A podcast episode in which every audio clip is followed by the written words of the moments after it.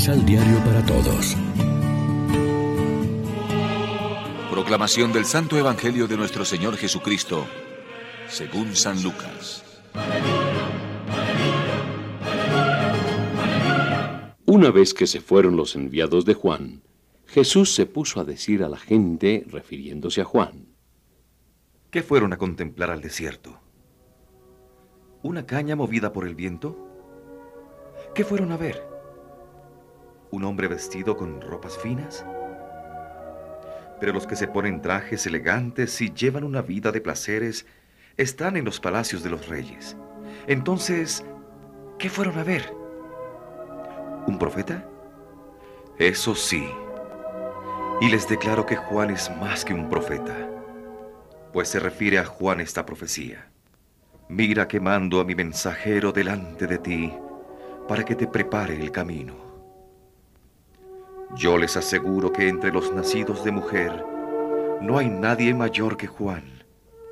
Sin embargo, el más pequeño en el reino de Dios es más que él.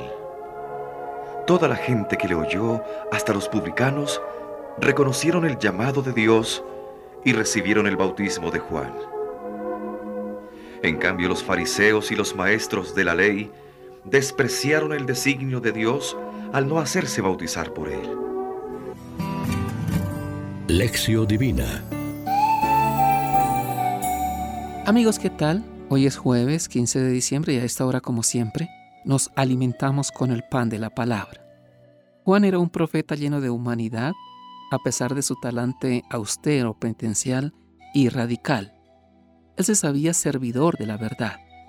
Por eso fue sincero hasta la dureza y la falta de diplomacia, tanto que su rectitud y amor a la verdad le costaron la vida al recriminar a Herodes Antipas el estar casado con Herodías, la mujer de su hermano Filipo. También fue un hombre humilde y por lo mismo sensato. Podría haber manipulado el aura popular en provecho propio, pero no cedió a la tentación de darse importancia. Él sabe muy bien que su persona y actividad profética están en función de otro superior a él. Mi alegría está colmada. Él tiene que crecer y yo tengo que menguar. Finalmente, fue un testigo. Su repetido testimonio profético sobre Cristo responde a la misión que se le había confiado, preparar los caminos del corazón humano para discernir los signos de los tiempos mesiánicos ya presentes en Jesús de Nazaret, el esperado y desconocido Mesías. Del mensaje de este fascinante y recio profeta del desierto nos importa destacar en este tiempo de Adviento la conversión efectiva al amor y la justicia.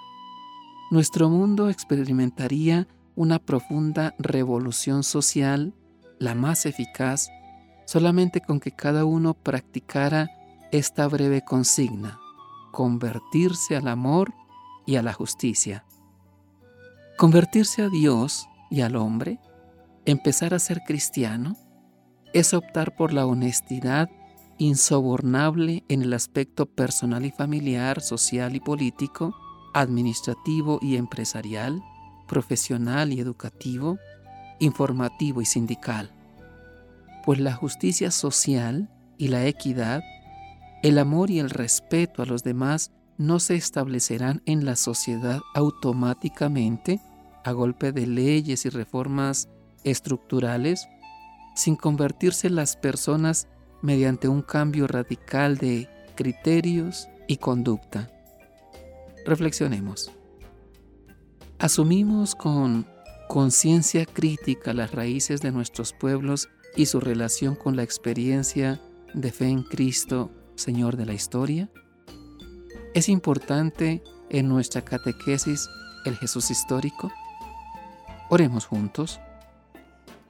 Enséñanos, Señor, a alabarte porque eres fiel a tu alianza y vistes al pobre y desnudo, cubriéndolos con tu ternura. Y para responder satisfactoriamente a Cristo que viene, ayúdanos a convertirnos seriamente al amor y a la justicia. Amén. María, Reina de los Apóstoles, ruega por nosotros.